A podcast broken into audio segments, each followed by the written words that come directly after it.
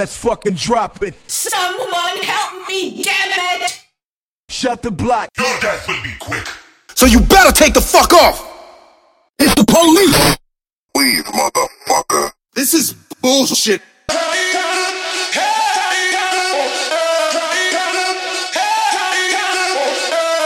what, tell me what, tell me what, tell she, tell me what, tell me what, tell me what, tell me Whoever did this, whoever killed Grant, deserves to die.